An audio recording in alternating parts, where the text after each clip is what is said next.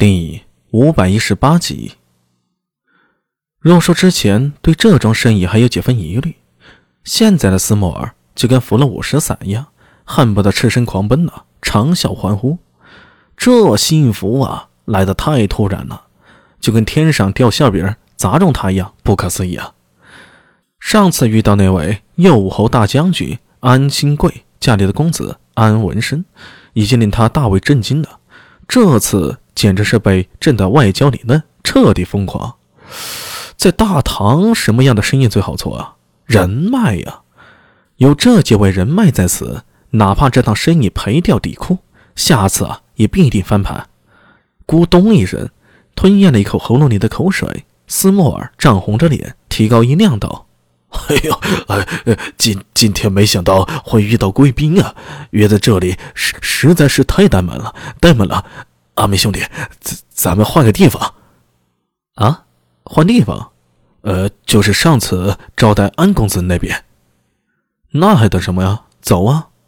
聚散淡纳，汉译可作地乳之意。玄奘法师在《大唐西域记》中把聚散淡纳翻译为于田国，而在长安县居德坊东壁也有一个地方叫做聚散淡纳曲，也可翻译为于田曲。曲是指唐代礼坊内的巷陌，也就是一条名叫曲三丹那的巷子，可以说是长安的地标了。这条巷陌历史不算长，却伴随着大兴城一起成长，也是那些胡人来到长安后最喜欢来的地方。这里有最正宗的西域烤肉，最正宗的西域美酒，最正宗的西域胡鸡。走进聚散大那曲，远远就可以闻到弥漫在巷陌里。浓浓的烤肉香味，葡萄酒的味道，唐人、胡人都会聚集在此地，载歌载舞，体会最原始、最纯正的西域风情，享受最美味的西域美食。在一家写着“皮山寺”招牌前的酒肆前，斯莫尔殷勤地招呼着苏大为、尉迟宝林、苏庆杰、陈楚四和荣小脚一起进去，他则在前头带着路，掂着肚子，挺起胸膛，神气活现地喊道。哎，吴森波，吴森波，看看谁来了！皮山寺的面积并不大，一个占地大约一亩左右的院子，一间正堂，两间是时间通透的厢房。正中央是一个很大的火堂子，下面炭火熊熊，上面是一个个铁架子，每个铁架子上都串着肉，在炭火的炙烤下滋滋冒油，滴在炭火上啊，冒出一股股青烟，浓香四溢。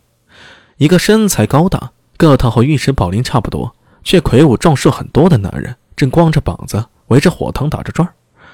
看他的块头，体重少说三百斤上下，一身奋起的腱子肉，汗淋淋的发光。不过他的动作很敏捷，丝毫没有被他的身材影响，灵活的就好像是只猴子。十几个铁架子上摆着烤肉，就见他一会儿翻着烤肉，一会儿在抹油，一会儿撒料，每一个动作都显得很自然。很轻松，完全没有慌乱的模样，浑若天成一般。苍狼壮汉抄起口摆放在火塘边的大刀，刷刷舞动着，一块块大小不一、形状各异的烤肉落入旁边的盘子里。就听他吼了一声，几个帮忙的小工连忙跑上来，捧起巨大的盘子，送入各个房间之中，旋即又一轮烤肉从正屋取出，看样子啊，马上要放在火上烧烤。哎，乌森波兄弟，你还好吗？斯莫尔大呼小叫的走上去，乌森波回头看了他一眼，丢下手中的大刀，呵呵一笑，张开汗淋淋的双臂，与斯莫尔来了个熊抱。哎呦，好久不见啊，斯莫尔兄弟，什么风把你吹来了？哎，那是来自波斯湾的海风啊！嘿嘿，前段时间我回了趟波斯。哦。乌森波听得眼睛一亮，那我倒想听听一路上的见闻，听听故乡的事儿。啊，这个呀，一会儿再说。我带了几位朋友过来，使出你的全部本事，让我的贵客满意而归。啊，都交给我吧！乌森波伸出大手，拍了拍斯莫尔的肩膀，又令几个小工招呼斯莫尔和苏大为他们找座。阿米，上次带你和那位安公子来这里尝过。